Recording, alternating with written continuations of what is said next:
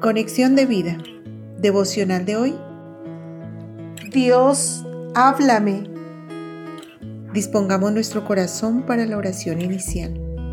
Padre Celestial, si notas que he caído en tentación y no me he querido dar cuenta, háblame. No me dejes continuar en mi pecado. No dejes que me separe más de ti. Hazme volver a tu camino cada vez que me salga de él. Amén. Ahora leamos la palabra de Dios. Mateo capítulo 26 versículo 41. Velad y orad para que no entréis en tentación. El espíritu a la verdad está dispuesto, pero la carne es débil. La reflexión de hoy nos dice, los seres humanos siempre estaremos rodeados de debilidad.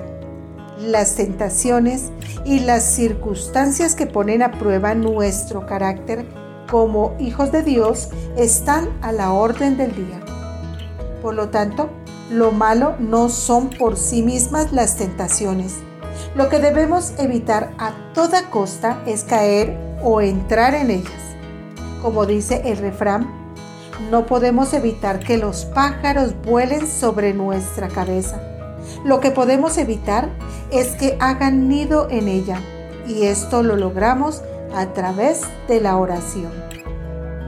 Hay tantas tentaciones como diferentes tipos de personas en el mundo. Algunas tentaciones son sutiles y pasan desapercibidas.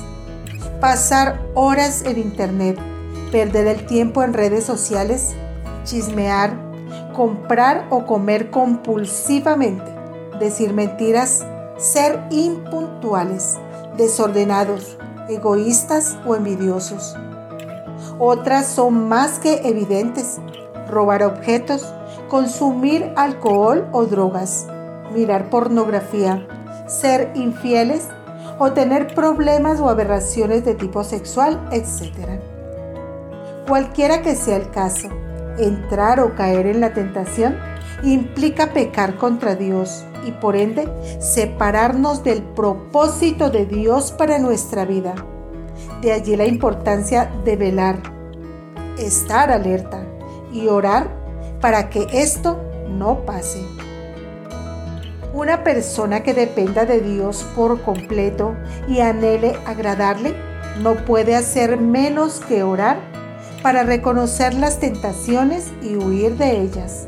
E incluso si cayere, porque la carne es débil, la oración de confesión por las faltas cometidas y la gratitud por el perdón no merecido por medio de Cristo debe ser lo que nos caracterice como hijos de nuestro Padre Celestial, que nos ama y lo ha dado todo por nosotros orar para no entrar en tentación y orar para no continuar en pecado, nos dará la fuerza para permanecer en el camino correcto.